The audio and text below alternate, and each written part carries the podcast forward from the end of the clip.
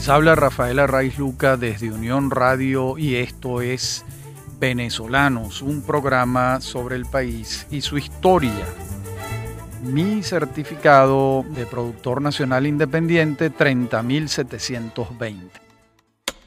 Hoy continuamos con la serie sobre grandes arquitectos venezolanos. Este es el quinto programa de esta serie que venimos haciendo.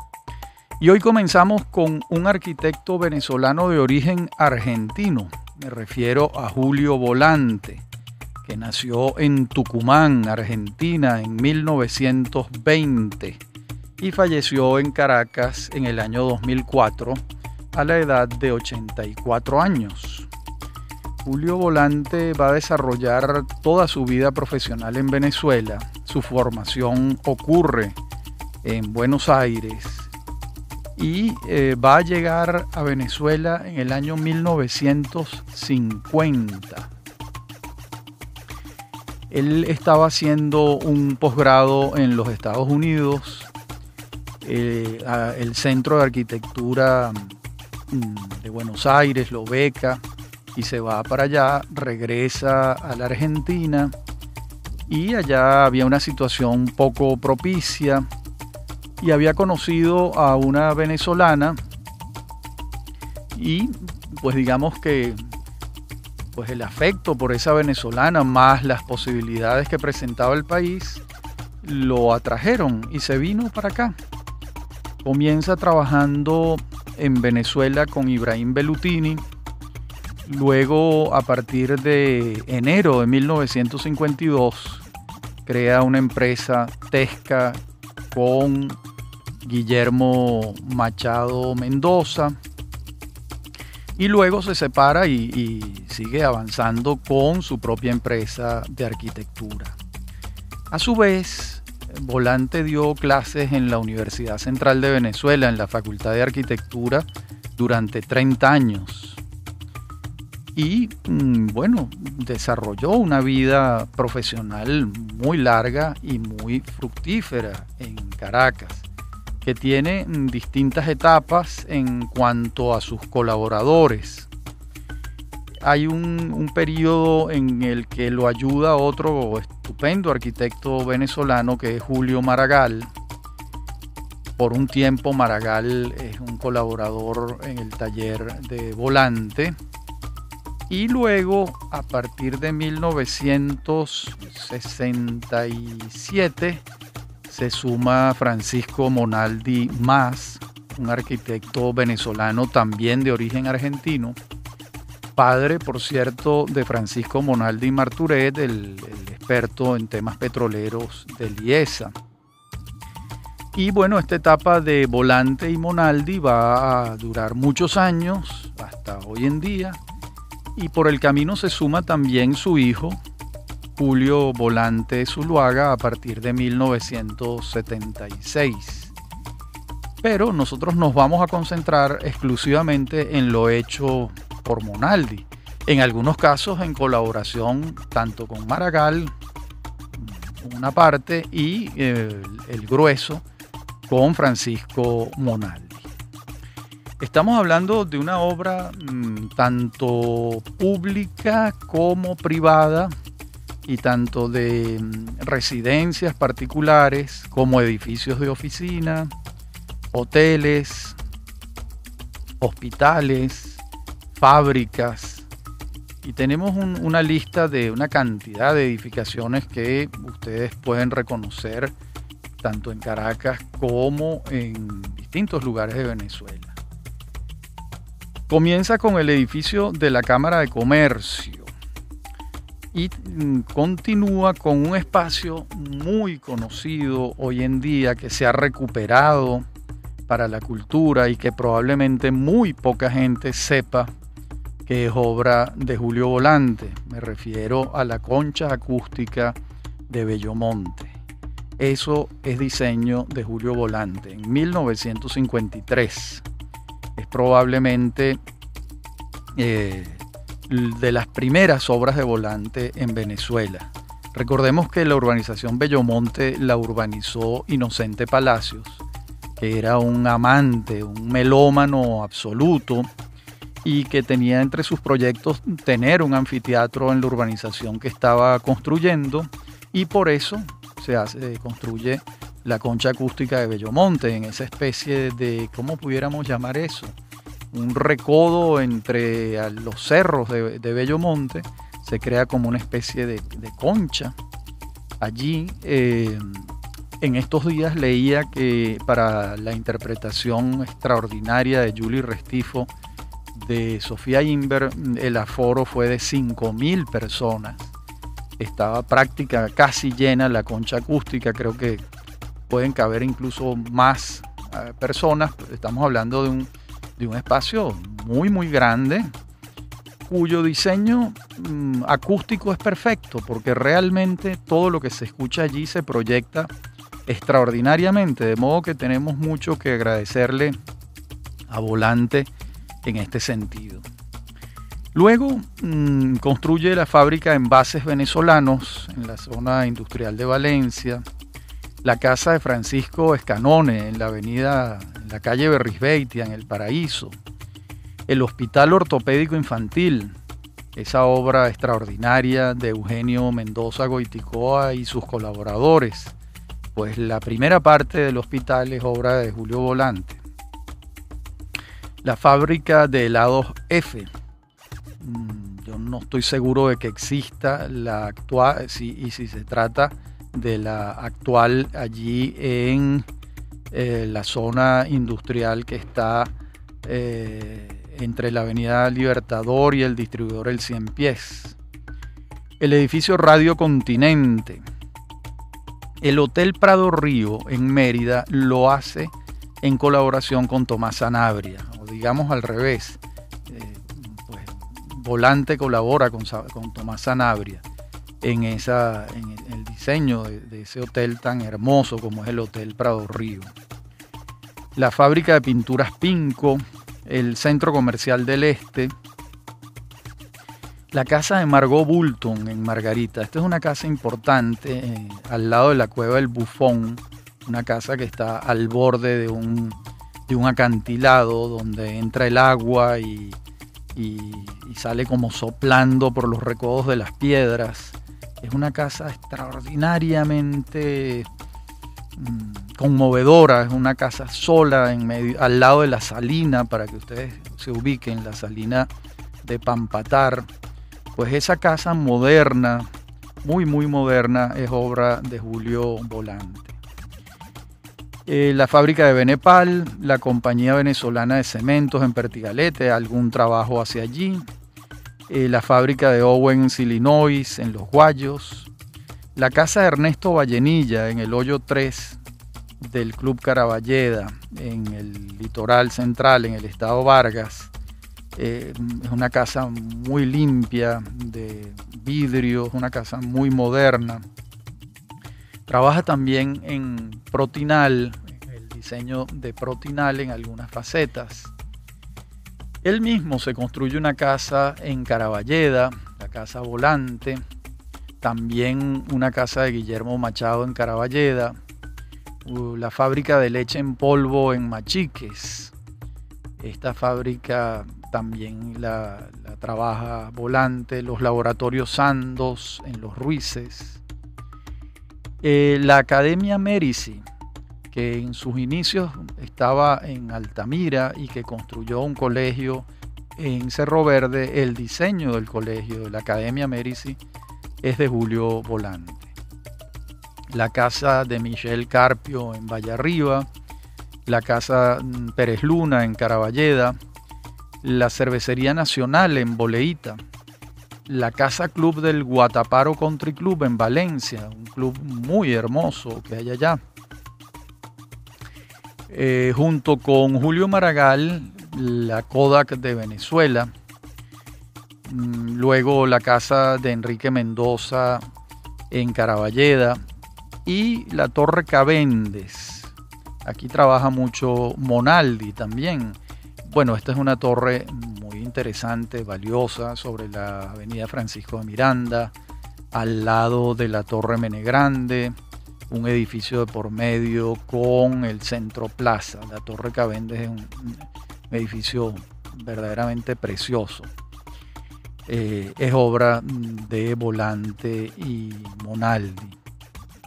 Igual que la ampliación del edificio Menegrande, Menegrande 2, que está allí, eh, y también algo que probablemente los estudiantes de la Universidad Católica Andrés Bello no sepan, los módulos de la Universidad Católica que tienen esas ventanas que remedan, que imitan, que emulan el panal de las abejas, eso es de Monaldi y de Volante. todos los edificios del módulo 1, 2, 3, 4 y 5. Ya las otras construcciones de la católica no son de Volante y Monaldi, pero esa ese, edificio amplio y generoso en el que estudiamos muchísimos venezolanos es obra de Julio Volante. Eh, también acompañó su vida profesional como arquitecto con la pintura em, y llegó un momento en que avanzando la vida ya sus facultades para el trabajo mermaron y pasó muchos años sin trabajar propiamente como arquitecto se concentró en la pintura, pero ya su oficina, la oficina de arquitectura Volante y Monaldi, continúa y hoy en día existe con sus hijos y con sus nietos, con sus nietos y con Monaldi, que es un estupendo arquitecto también, Francisco Monaldi. Bien, esta es la vida y obra de Julio Volante, un arquitecto venezolano de origen argentino que como ustedes pueden advertir construyó mucho en Venezuela y le debemos una obra importante. En la próxima parte del programa vamos a trabajar la vida y obra de Tomás Sanabria. Ya regresamos.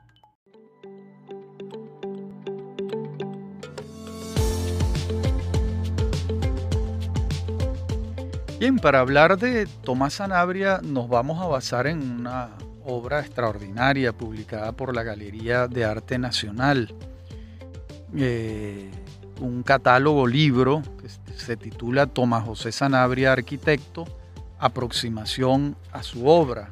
Estamos hablando de una exposición y libro que ocurrió en la Galería de Arte Nacional en aquella, aquel departamento de arquitectura dirigido por William Niño Araque.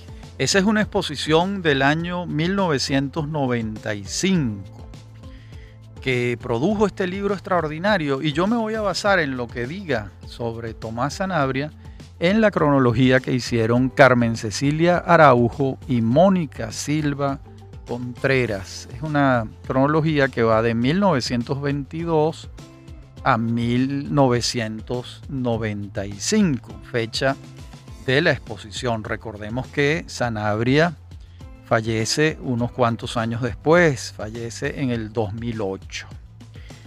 Lo primero es que, bueno, Sanabria es un caraqueño de una vieja familia venezolana con eh, realizadores importantes en la vida política, económica del país en el siglo XIX. Y eh, bien, va a formarse en, en Caracas, va a estudiar ingeniería en la Universidad Central de Venezuela. Antes se ha graduado de bachiller en el Liceo Andrés Bello, uno de los mejores liceos que tuvo Caracas. Se va a graduar allí en 1945 y como les dije, estudia ingeniería civil en la Facultad de Ciencias Físicas y Matemáticas de la Universidad Central de Venezuela. En esos tiempos de estudiantes, estudiante, eh, Sanabria trabaja como pasante en la constructora Vegas y Rodríguez Amengual y allí tiene una, una importante experiencia. Cuando termina sus estudios de ingeniero, se va a hacer estudios universitarios en la Universidad de Harvard y allí obtiene el título de máster en arquitectura en la escuela de diseño de Harvard. De modo que Sanabria es un ingeniero de formación con un máster en arquitectura.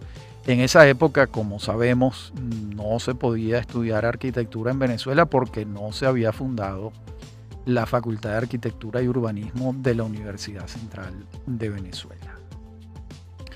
Muy pronto, al terminar sus estudios, al graduarse eh, allá, pues eh, Sanabria se regresa a su país natal, a su, país, a Venezuela.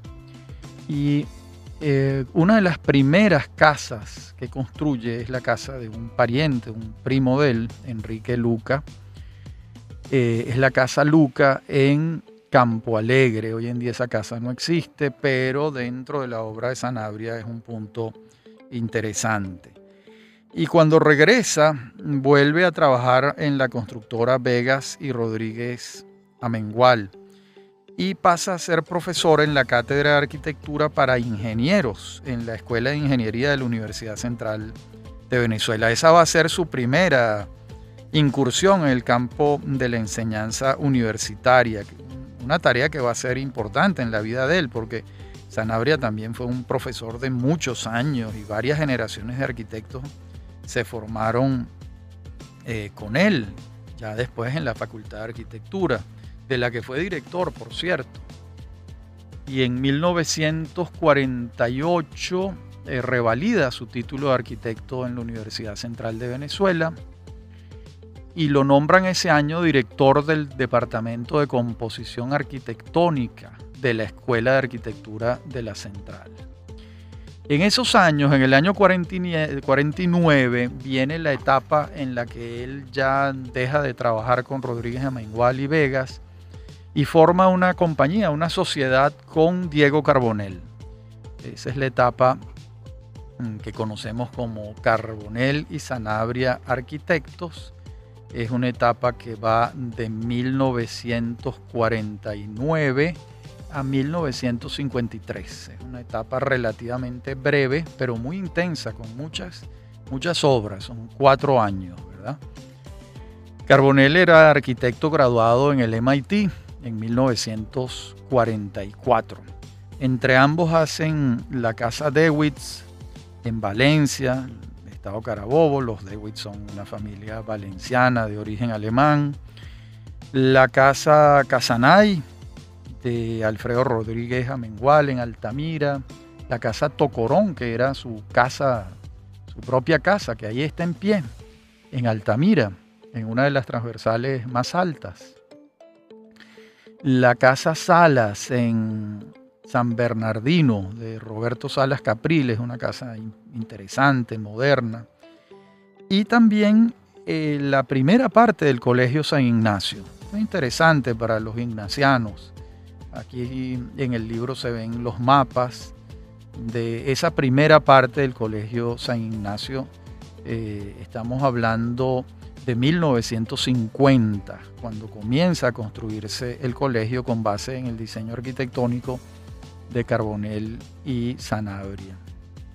La casa Rodríguez, de Raúl Rodríguez en Las Acacias, el edificio de oficinas de la, familia Pardo, la casa Schwartz en Altamira, la casa Cisneros de Diego Cisneros en Los Palos Grandes, el padre de los Cisneros Rendiles, la Casa Ayala en la Castellana, en la avenida principal de la Castellana, y las oficinas de la Hacienda Santa Teresa, allá en el estado Aragua, en el Consejo, eh, las de esa hacienda de la familia Folmer, de Alberto Folmer, la Casa Veracasa en Altamira y el primer edificio de la electricidad de Caracas en San Bernardino. Este edificio lo diseñan y lo construyen entre 1951 y 1953, Carbonell y Sanabria.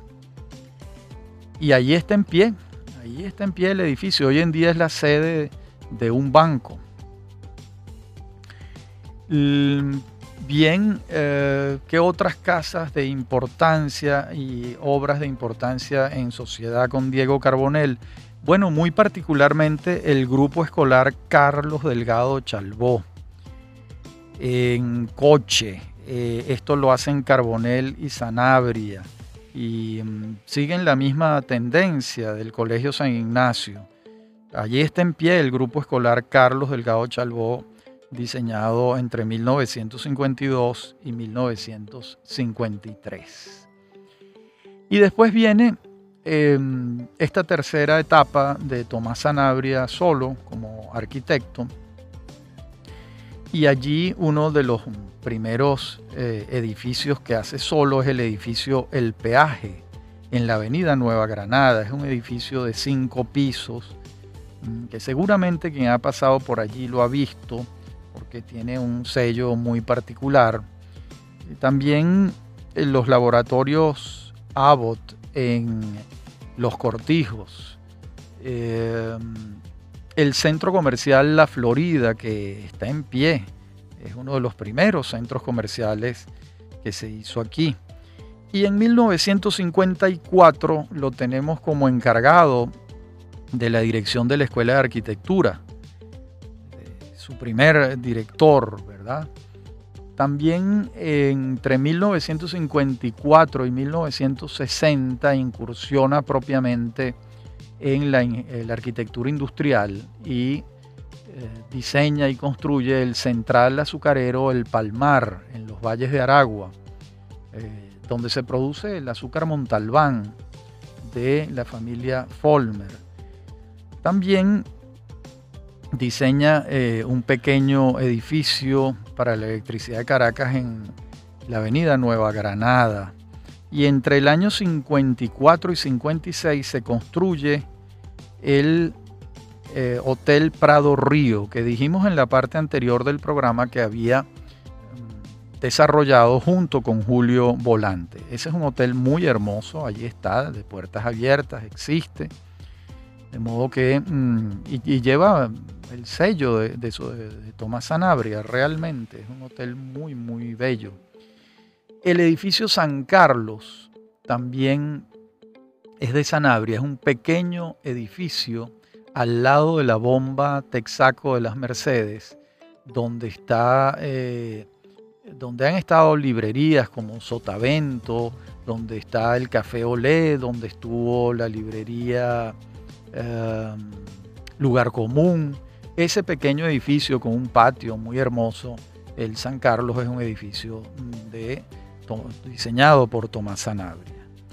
Y en el litoral, en Guanape, en 1956, construye un edificio para la electricidad de Caracas, que es un precioso edificio, que allí está en pie y que uno ve que la maestría de Sanabria. Y por supuesto, entre el año 1956 y 57 es el arquitecto del ícono de Caracas, del edificio emblemático de la ciudad que es el Hotel Humboldt, con el paisajismo de Roberto Burle Marx, eh, la ingeniería de Oscar Urreistieta, un ingeniero importantísimo.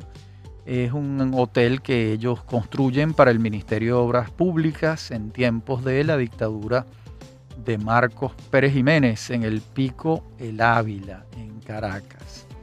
En la próxima parte del programa continuaremos con la vida y obra de Tomás Sanabria. Incluso mm, digamos de una vez que también la estación del teleférico y las, áreas públicas las desarrolla también eh, Sanabria.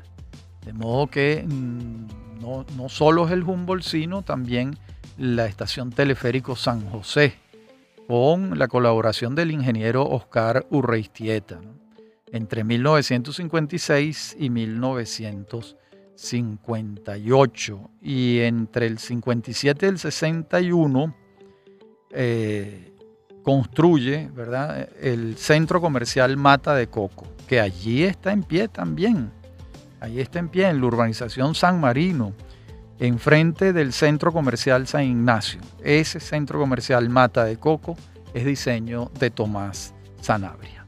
En la próxima parte del programa seguiremos con la obra colosal de este arquitecto venezolano que tanto construyó y diseñó y al que la ciudad de Caracas le debe tanto. Ya regresamos.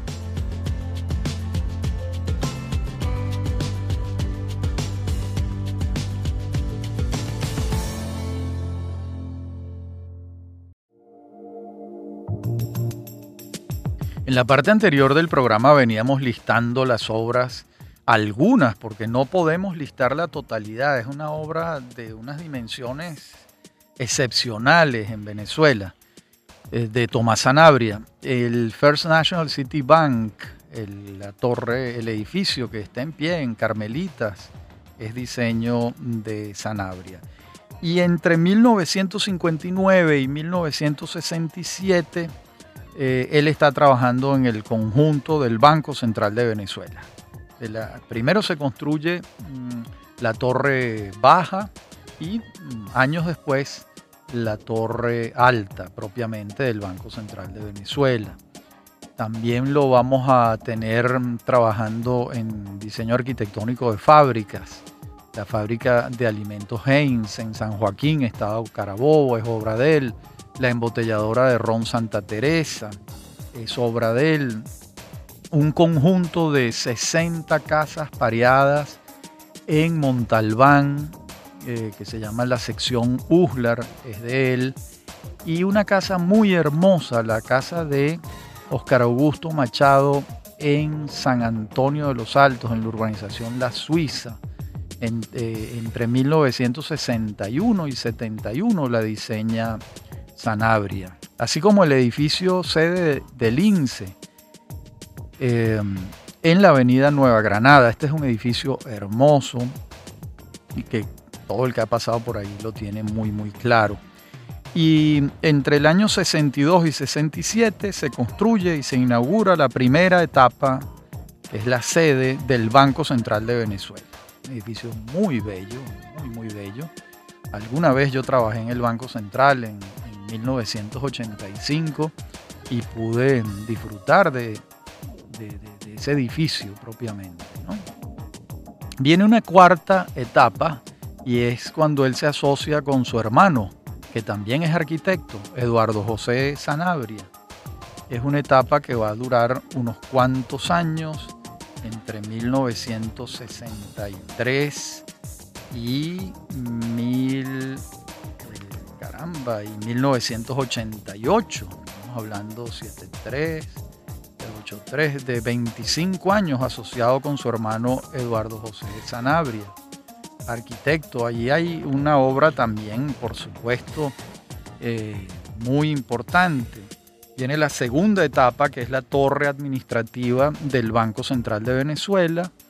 Se construye entre 1967 y 1974 y un edificio muy particular, que es la sede de la Comandancia General del Ejército de Venezuela, en Conejo Blanco, en Caracas, eh, cuyo propietario es el Ministerio de la Defensa. Esto se construye entre 1967 y 1971. Y entre 1970 y 1995 se va a desarrollar la parte nueva de la electricidad de Caracas. Ustedes recuerdan que el primer edificio en 1953 lo había hecho Sanabria.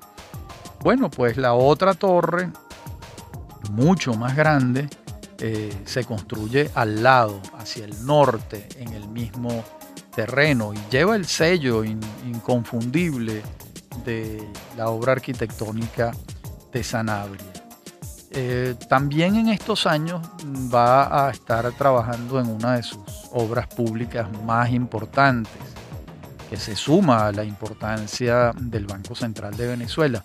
Me refiero al Foro Libertador. Allí van a trabajar los hermanos Sanabria entre 1975 y 1995, aunque hay una parte en la que ya Eduardo Sanabria no trabaja. Ese foro libertador comprende la actual sede de la Biblioteca Nacional, que se construye entre 1975 y 1982, cuando esa extraordinaria y entrañable institución venezolana, la Biblioteca Nacional, la dirigía Virginia Betancourt Valverde. Y también se construye al lado el Archivo General de la Nación entre 1975 y 1995. Estas, estas son de sus obras públicas, pues algunas de las más importantes. Hay un rediseño también por parte de Sanabria de lo que es propiamente el Foro Libertador, que hay un plan maestro allí donde frente al panteón se hace una especie de óvalo para espacios ceremoniales, eh, se atienden las entradas a la Biblioteca Nacional y al Archivo General de la Nación. Enfrente quedaba la Torre Capriles, que era la sede de los periódicos de Miguel Ángel Capriles, que de alguna manera se integran al espacio también de acuerdo con ese plan maestro del Foro Libertador. También en 1980 lo tenemos diseñando el aeropuerto de Caracas, que hoy en día se llama Oscar Machado Zuluaga, cuando se construye el aeropuerto allá en Charayave. En 1982 lo tenemos construyendo la Casa de Retiro Monseñor Ibarra, que es la sede de la Conferencia Episcopal Venezolana en Montalbán. De modo que, como vemos, Sanabria no se detiene. Y hay una quinta etapa y es cuando se asocia con Gustavo Torres Benedetti y con su hija, Lolita Sanabria de Pérez Hernández y se forma Sanabria Arquitectos Asociados. Es la quinta y última etapa en la vida profesional de Tomás Sanabria. Aquí hay una parte importantísima que es la ampliación del conjunto Banco Central de Venezuela. Es lo que está detrás del eh, Banco Central de Venezuela, que es un edificio con unos muy profundos pisos de estacionamientos, una plaza, y es como la continuación del, banco propiamente. En el año 2004, si mi memoria no falla, pero quiero buscarlo para que mi memoria no me juegue malas pasadas, en el, eh, William Niño Araque, eh, Federico Vegas, y yo fuimos a entrevistarlo a su casa en el Limón y sostuvimos una larga conversación con él que recogimos en un cuaderno eh, de conversaciones de la Fundación para la Cultura Urbana, una institución que yo fundé y dirigí durante 10 años. Y ese cuaderno de conversaciones recoge un diálogo con Tomás Sanabria y otro con Martín Vegas Pacheco, otro arquitecto de la mayor importancia. En ese diálogo Sanabria nos dijo, nos dio respuestas extraordinarias, por supuesto. Eh, yo voy apenas a citar algunas de las respuestas que nos dio. En ese diálogo que sostuvimos con Sanabria, en un momento le preguntamos cómo comienza a aparecer la arquitectura en su vida. Y esta fue la respuesta que nos dio Sanabria, que voy a leerles, que es muy hermosa. A mí me gustaba más la medicina que la arquitectura, porque no tenía idea de lo que era la arquitectura. Pero desde hace muchos años para acá, para mí no hay profesiones que sean tan similares entre sí como la medicina y la arquitectura. Resulta que así como el médico tiene que conocer el sistema humano para poder trabajar, el arquitecto, no ocurre en todos los casos, tiene que conocer el sistema social para poder trabajar y ambos deben sentirse felices porque están haciendo algo en bien de la humanidad.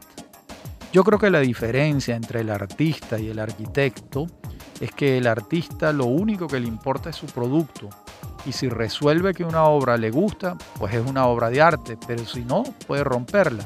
En cambio, la función del arquitecto es utilitaria, y su rol no es satisfacerse a sí mismo por más que sea muy agradable lo que haga. Su trabajo es un servicio hacia la sociedad para contribuir con que el ser humano viva mejor. Esa es mi forma de ver la arquitectura. Eh, luego, él hace un esfuerzo por, por todavía precisar más cómo fue que, cambió de la medicina a la arquitectura. Pero esto digamos que sería muy anecdótico referírselo. Lo que sí quería señalarles es este párrafo tan hermoso sobre cómo el arquitecto eh, está al servicio de la sociedad y contribuir con que el ser humano viva mejor. Ese sentido humanista de la arquitectura en la respuesta de Tomás Sanabria me parece de la mayor pertinencia. En ese diálogo también eh, le preguntamos sobre la calle y cómo debe ser la relación de la gente eh, con la calle. Y entonces allí él, él nos respondió, entre otras cosas, lo siguiente. La calle se ha perdido porque nosotros los arquitectos, que deberíamos tener la mística para trabajar como un servicio a la sociedad que somos, lo que queremos es ser los papaupa y no asumimos el rol que realmente nos corresponde. Y si la calle no existe es porque nosotros no queremos que exista. Porque si aquí una autoridad urbana pide que para darle el permiso a un edificio se tiene que hacer una proposición urbana, pues empezaría a formar un criterio entre los arquitectos. Pero no ocurre así, sino que yo estoy dentro de mi terrenito y siempre que sea chévere mi edificio, ahí estoy yo contento. ¿Cuántos arquitectos somos? Me dicen, aunque me parece muy exagerado, que estamos alrededor de los 20.000 arquitectos. Pero supongamos que somos 10.000. ¿Qué estamos haciendo esos arquitectos por el ambiente, por la calle?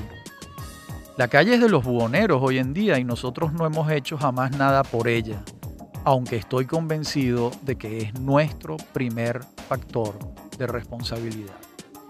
Fíjense qué interesante este llamado de atención a los arquitectos y su responsabilidad en relación con la calle, en el sentido de que no solo están construyendo un edificio, sino que están atendiendo a un entorno y pueden incidir en ese entorno urbano donde ellos están proyectando la construcción de un edificio.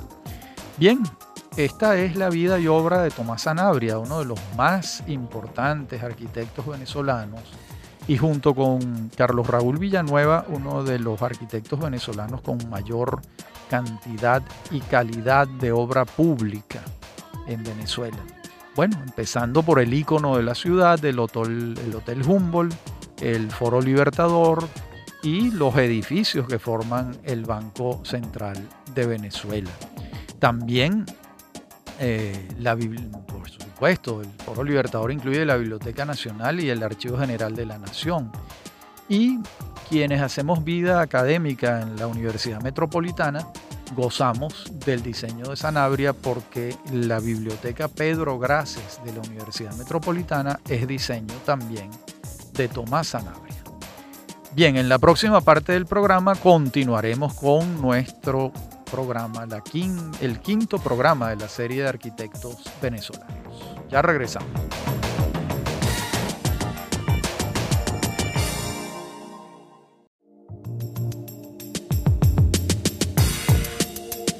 En esta última parte del programa, de, de este quinto programa de la serie de arquitectos venezolanos, vamos a hablar de Alejandro Pietri Pietri, que nace en Caracas en 1924 y fallece también en Caracas en 1992 a la edad de 68 años. Tiene una obra curiosa, no es demasiado voluminosa, pero que ha llamado mucho la atención de los conocedores de la arquitectura. De hecho, en el Diccionario de Artes Visuales Venezolanas publicado por la Galería Arte Nacional el año 1984 con una separata sobre arquitectura, eh, Niño Araque lo incluye, por más que su obra fue, mm, si se quiere, breve, pero lo hace por la singularidad de sus obras. Y allí, por ejemplo, vamos a señalar algunas de ellas. Lo primero mm, a advertir es que estudia, ya es de los que estudia en Venezuela estudia arquitectura en la Facultad de Arquitectura y Urbanismo de la Universidad Central, se graduó en 1955 y eh, tiene establece unos vínculos muy particulares con profesores de su tiempo como José Miguel Galia, Jorge Romero, Juan Andrés Vegas, Carlos Raúl Villanueva, según dice Niño Araque. Y en la cronología de sus obras vamos a tener el pabellón de Venezuela en una feria en Bogotá en el año 56, el pabellón de Venezuela en una feria en Santo Domingo en el año 57 y aquí empiezan sus obras públicas, pocas pero algunas, la estación Mari Pérez y Punta de Mulatos del teleférico de Caracas, el que sube al Cerro El Ávila y bajaba a La Guaira. Las estaciones en las dos puntas, la de Mari Pérez y la de Punta de Mulatos en el litoral, son obra de Alejandro Pietri. También lo es un edificio muy particular que yo lo veía con frecuencia en mi infancia en el Paraíso, que es el edificio Los Morochos en la avenida principal del Pinar en el Paraíso. Cualquiera que haya pasado o viva por allí. Esa es la avenida donde está la iglesia de la Coromoto, en el Paraíso. Es un edificio muy particular. Eh, ¿Cómo describirlo? Pues no hay manera de ignorarlo y eso es un poco la, característica de las obras de Alejandro Pietri. Es un edificio que, sustentado sobre una sola columna eh, y todo es como una retícula de pequeños espacios cuadrangulares eh, allí vivía un, amigo muy querido con quien estudiaba yo el bachillerato y siempre eh, allí está el edificio y, es una singularidad de la zona. Lo mismo ocurre con el edificio Park Avenue en la urbanización Los Palos Grandes, en la avenida Santiago de León, y con el edificio Valencia en la avenida principal de la Carlota, en el cruce con la Francisco de Miranda. Son edificios que llevan su sello y muy particularmente, según los conocedores, el Hotel El Escorial en la calle El Colegio, en la urbanización San Antonio, en Sabana Grande. También lo es la casa, la, lo fue porque esta casa mm, creo que desapareció con el deslave de Vargas, que es la casa El Platillo Volador en la urbanización Los Corales, en el litoral. Era una casa que imitaba, que recogía, que eh, interpretaba la forma de un platillo volador, al menos hasta como se conocían en aquel entonces. Estamos hablando de una obra de los años 60. Yo recuerdo de niño haber ido expresamente a ver esta casa porque era algo totalmente inusual que una casa fuese un platillo volador y tenía que ser de Alejandro Pietri. Tengo la impresión, no puedo asegurarlo, que esta casa fue arrasada por el desbordamiento de la quebrada San Julián en, el deslave de Vargas. Y me están haciendo señas que me dicen que sí, que esa casa desapareció. Qué lamentable. También el conjunto residencial La Palmita en San Bernardino, la Quinta Girajara en la avenida Circunvalación del Sol en la urbanización Santa Paula y la Quinta La Margarita en, al final de la avenida Chivacoa en San Román y lo mismo la Quinta Ave María en eh, la avenida Chivacoa en San Román. Son casas y edificaciones muy particulares yo tengo la impresión de que recogen como formas medievales, pero también formas oníricas, dentro de un espíritu absolutamente libre y arbitrario, si cabe el adjetivo, con el que Alejandro Pietri desarrollaba su arquitectura. Creo que es una singularidad en la historia de la arquitectura venezolana. Claro, quizás es esta particularidad condujo, digo yo, quizás condujo a que su obra fuese muy breve porque muy pocos um, contratistas de las obras de él se animaban a estas construcciones tan particulares. Realmente tener una casa que es un platillo volador se necesita um, que los propietarios de la casa tengan una mentalidad muy abierta, por decir lo menos. Bien, hasta aquí Alejandro Pietri en este programa en el que hemos trabajado la obra de Julio Volante, de Tomás Sanabria y en este recodo final de Alejandro Pietri. Eh, me acompañan en la producción Inmaculada Sebastiano y Fernando Camacho y en la dirección técnica Fernando Camacho y Mauricio Cali. A mí me consiguen en mi correo electrónico rafaelarraiz.hotmail.com y me consiguen en Twitter arroba Rafael Bien, este es el quinto programa de esta serie de arquitectos en el que mm, la verdad es que nos estamos dando un gusto porque además de la obra arquitectónica es un recorrido por la ciudad y el país, reconociendo las obras que han hecho estos grandes arquitectos venezolanos a quienes tanto le debemos en la construcción civil de la patria y sobre todo en la construcción urbana y arquitectónica. Hasta nuestro próximo encuentro.